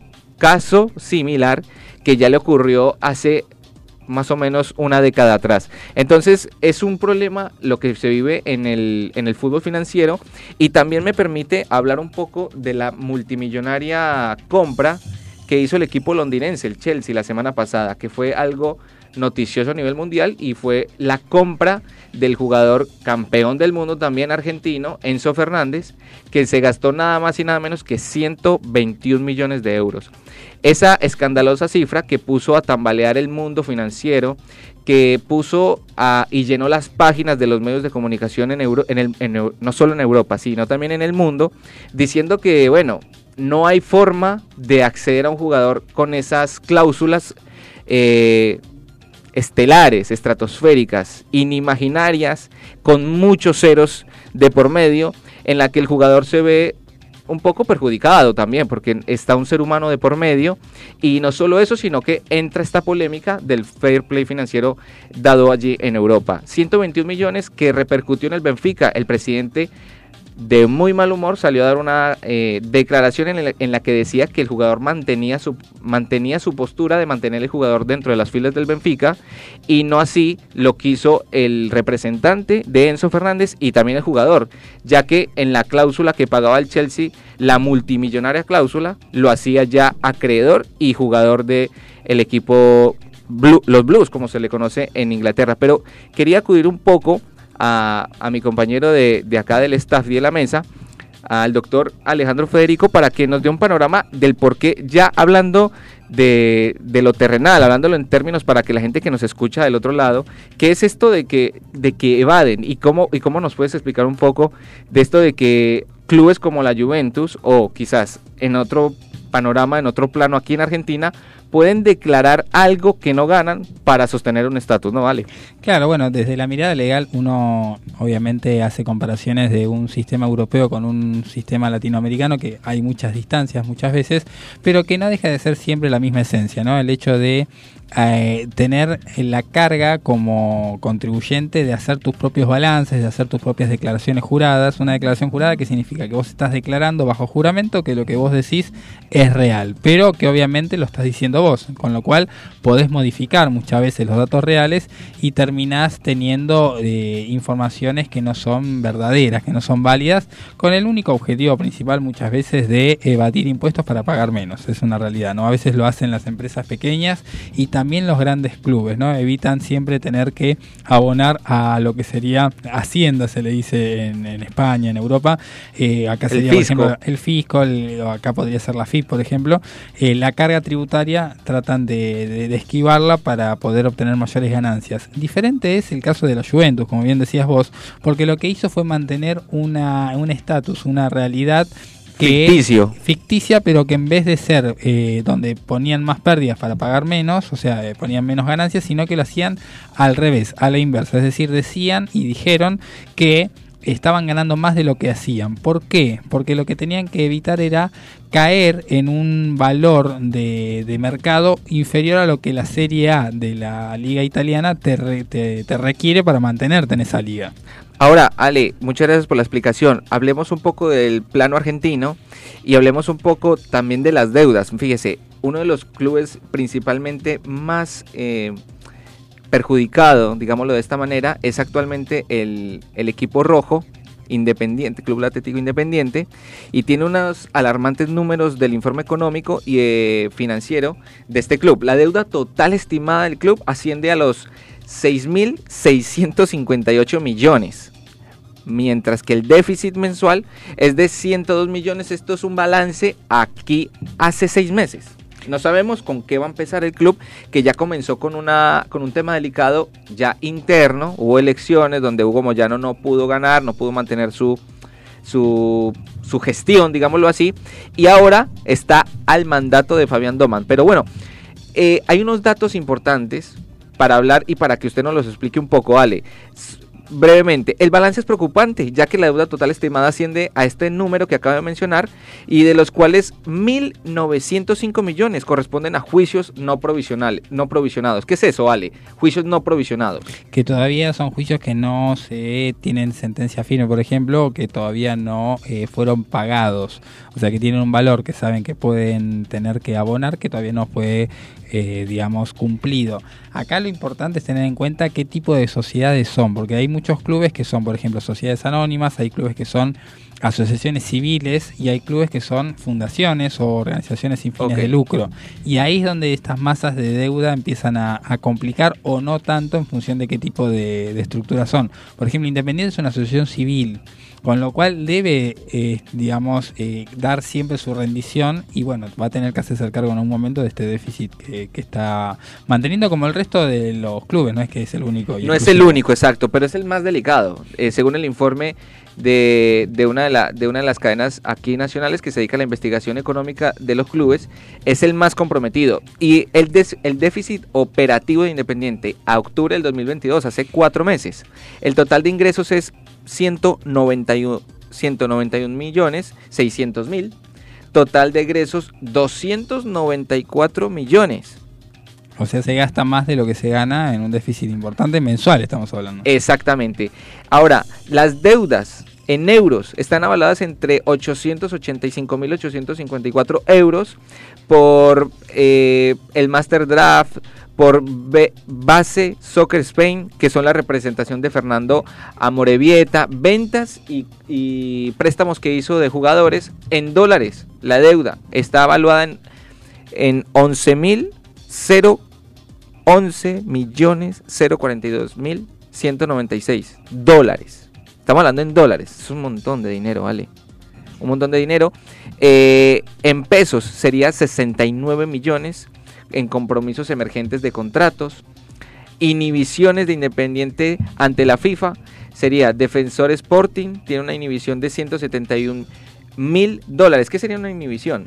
Claro, bueno, las inhibiciones tienen que ver como medidas cautelares. Es como que de repente no pueden mover ese, ese dinero porque está de- quieto y, y- y aislado para poder responder ante un juicio o ante una situación conflictiva Es- judicialmente. Tiene embargos judiciales, para ir abreviando y cerrando esta columna. Tiene deudas por honorarios, spons- sponsoreo no cobrado. Así que Independiente es uno de los clubes más o más endeudado, digámoslo así, en conclusión, a la altura de este, de este panorama, desarrollándonos en todo lo que tenía que ver con el fair play financiero y también con lo que es las deudas a nivel mundial y todo lo que el escándalo que ejerce no solo una compra multimillonaria, sino también lo que usted nos explicaba, Ale, la evasión o el mantener también un estatus dentro de una liga. Pero bueno, con esto concluimos y muchas gracias por estar del otro lado escuchando todo lo que concierne al mundo del deporte.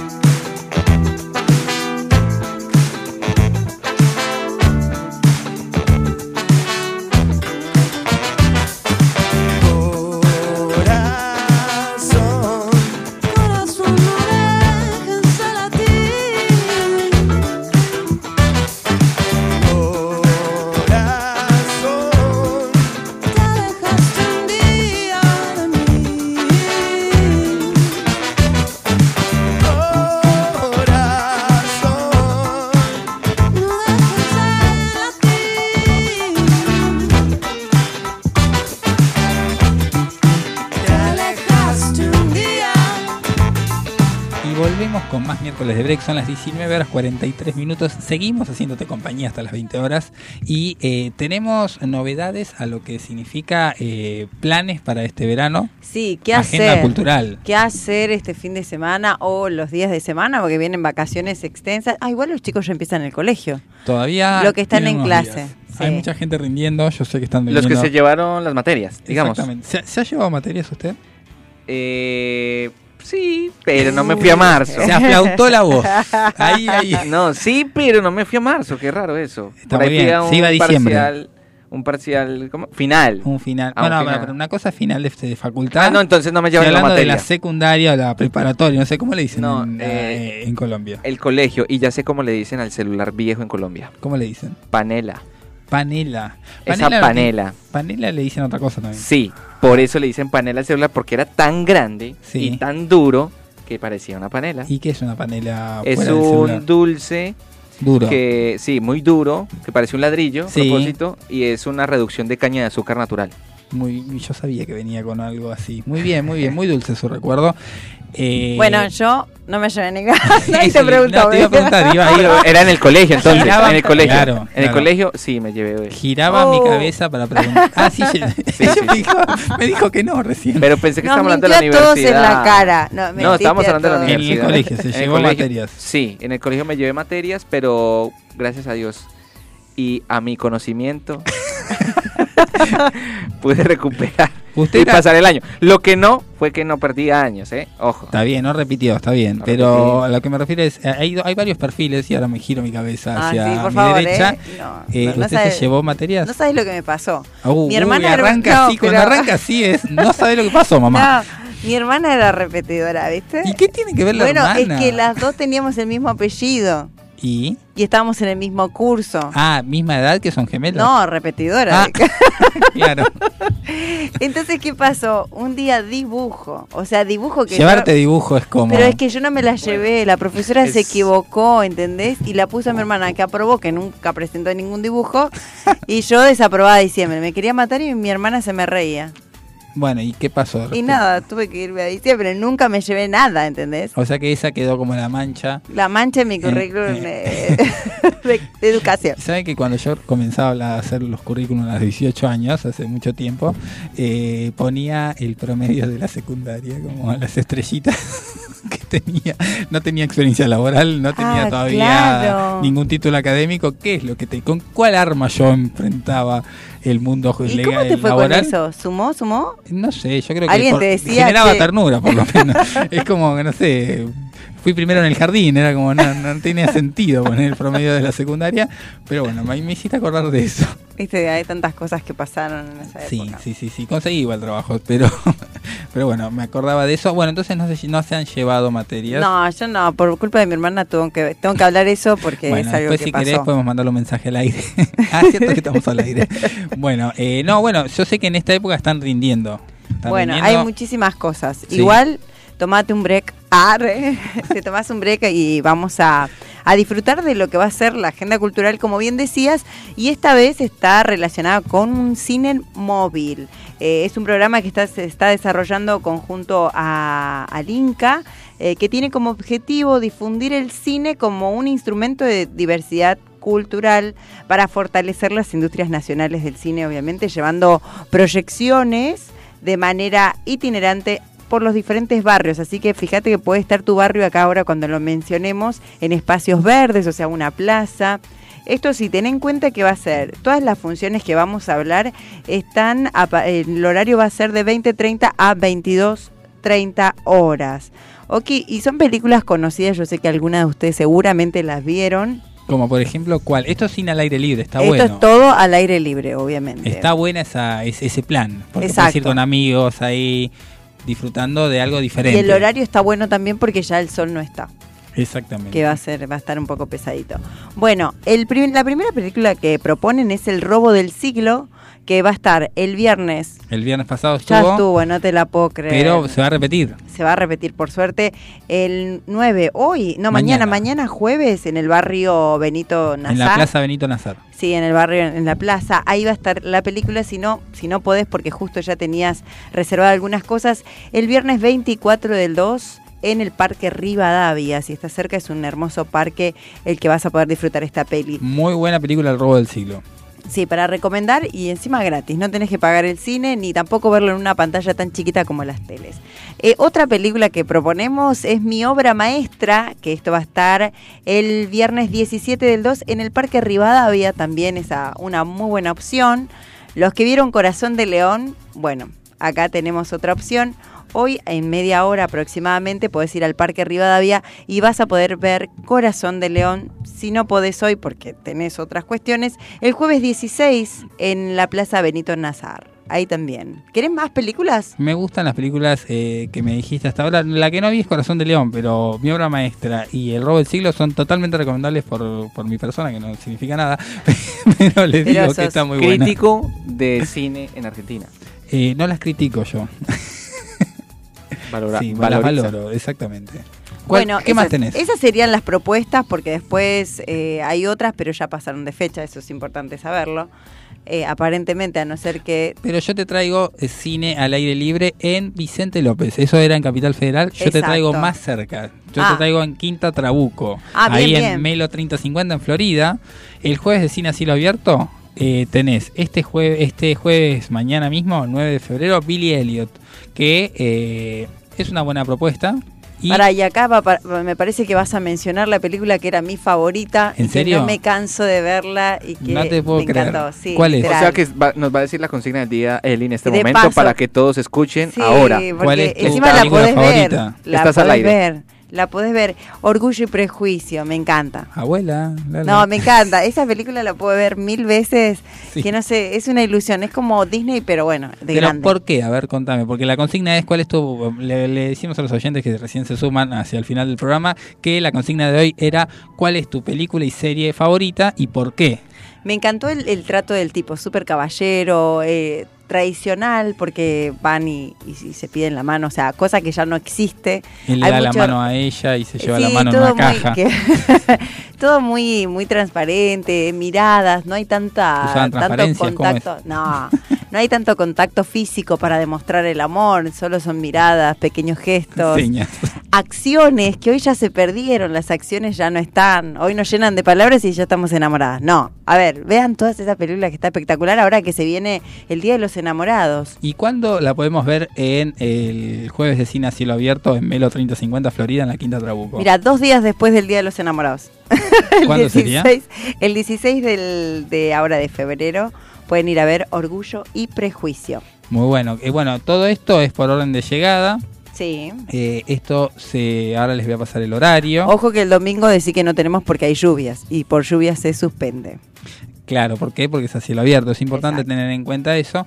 Te pregunto si tenemos más eh, planes para hacer mientras yo les digo exactamente en qué horario se van a estar dando estas películas. Sí, tenemos un taller de costura que se va a dar el sábado, este sábado a las 16 horas, por la señora Nilda, quien van a compartir historias, repasar el uso, alternativas y formas y volver a vestirnos, ¿no? Sería esa la idea.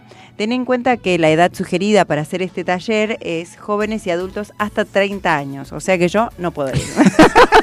Estoy fuera de este programa. Pero le recomendamos a los Para- oyentes que vayan. Para aquellos que todavía tienen 30, Claro, aprovechen yo, esto. yo también quedo fuera. El día jueves de cine al cielo abierto empieza a las 20-30 horas. ¿eh? Así que si quieren ahí, ahí a ver Billy Elliot mañana, Orgullo y Prejuicio el 16 de 2, o La vida es bella el 23 de febrero, una película hiper feliz. No, no, no es precisamente eso. Eh, Pero está muy linda, pero me está muy linda, tiene muy buena fotografía, muy lindos guiones y la verdad una actuación espectacular del protagonista. Lo pueden ver desde las 20-30 horas en Quinto Trabuco. Lo bueno es que si alguna información te perdiste de lo que estamos hablando, podés entrar a la página de eh, www.vicentelopez.gov con bcorta.ar barra verano 2023. Muchas alternativas para poder disfrutar en lo que queda de febrero, que es mucho. Y chequea tu edad, porque por ahí te preparás, tenés todos los elementos y la verdad que no. sugerida, la. Bueno, yo les cuento que ya tengo mi película, ¿eh? Ah, es muy bien. bueno, qué lindo. ¿Dónde la podemos ir a ver? Ya tengo mi película, la grabamos hace... Esa película, como les dije al inicio, ¿de qué género me gustaba? Comedia le gusta. Comedia, exactamente. Es muy difícil hacer comedia de buena calidad. De buena calidad, exacto. Es vieja, Ya, vieja la película. Sí, de Charles Chaplin, no. No, bueno, no. No, eso me aburre ver eso, pero bueno. No, también tiene por buenas- favor, tiene muy buenas. Algunas, algunas escenas, pero no lo vamos a discutir acá. La película que me encanta se llama Golpe Bajo, el juego final. Un golpe bajo el juego final, no la Es tengo, pero ni Actuada o con la persona más reconocida que se llama Adam Sandler. Ah, que consiste en, en una en transitar un proceso judicial dentro de la cárcel y llevar a cabo un juego, un partido de fútbol americano, presos versus eh, policías, digamos. muy bien. Eh, tiene un mensaje muy bueno de persistencia, de preparación, de autoestima. Así que tiene un... Y eh, obvio, la comedia. Muy buena comedia. Un poco... poco... Adam Sandler trabaja Adam Sandler. La protagoniza Adam Sandler. No, no, si trabaja de él mismo, porque veo que es un actor que repite su personaje en varias películas. Esa pregunta. Puede ser, puede ser. Él es un jugador de fútbol que es alcohólico, tiene un problema No- no le judicial porque eh, vendió un partido. Muy bien, Le hasta ahí, debía hasta ahí, plata. hasta ahí vamos a... Le dio Ah, plata es lo que estabas contando hoy más o menos lo que está pasando hoy en, eh, en el, en el- en el Manchester City. El Manchester.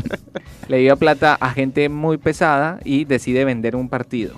Es un buen jugador, o sea, el más destacado del fútbol americano, y termina, bueno, en la cárcel y ahí conoce lo que sería más cercano a sus seres amados, a, su, a sus compañeros de cárcel. Bueno, ahí tenemos una recomendación para el fin de semana. Yo quiero recomendar, eh, no era un actor que me gustara, pero vi la parte de la última película y me quedó con gusto a tener que terminarla, de Adam Sandler, la película Garra de este año de Netflix. Muy buena película, que no es una comedia, que es un drama, que la verdad, eh, recomendable. Ok, y la otra, vi- viste que yo te dije que no tenía una sola. Tenés 20.000, sí. Sí, pero voy a decir dos nada más. Muy bien. Ya dije golpe bajo juego Sí. final y la otra se llama Click perdiendo el control. También del mismo actor. Del mismo actor, Ah, bueno. Muy bien. Es un También fan, es un fan, una, una película de amor, una película de superación, una película de cuidar y amar a la familia, pero con el picante y la comedia de Adam Sandler. Muy bien, y para ir terminando eh, este miércoles de break, quiero saber las series, por favor. ¿Serie favorita? Ninguna, no tienen. Yo sí, encima la tenés en YouTube. El A ver. Rey David. Me encantó. Abuela. No, pero en la película del Rey David me pareció fantástica. O también hay ¿Película otra- o serie? Es una serie, perdón, Ah, es bien, una serie. serie, sí, sí. Es una serie El Rey David.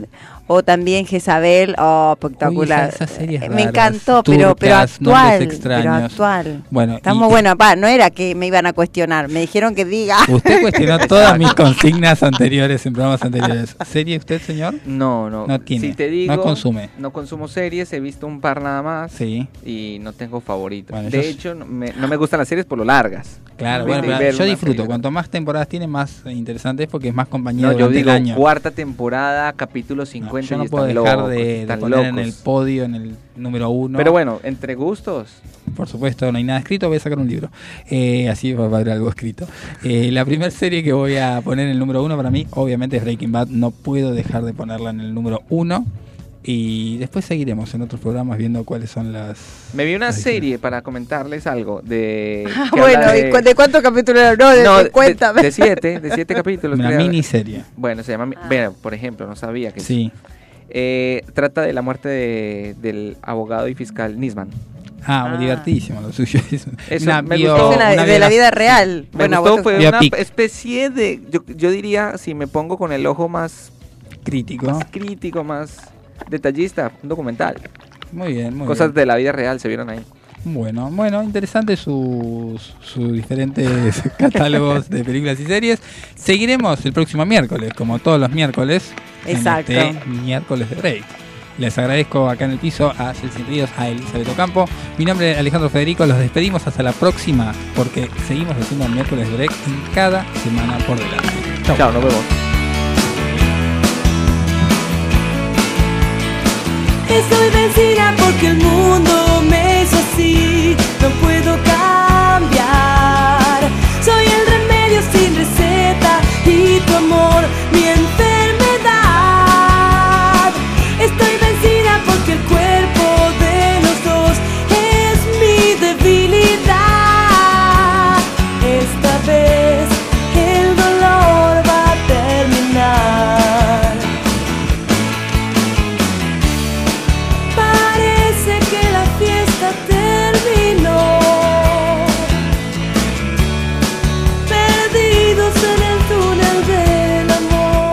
La semana se te hace muy larga. Muy larga. Hacele un corte justo en la mitad. Miércoles de Break. Con la conducción de Micol Segura. Todos los miércoles por Radio Sónica.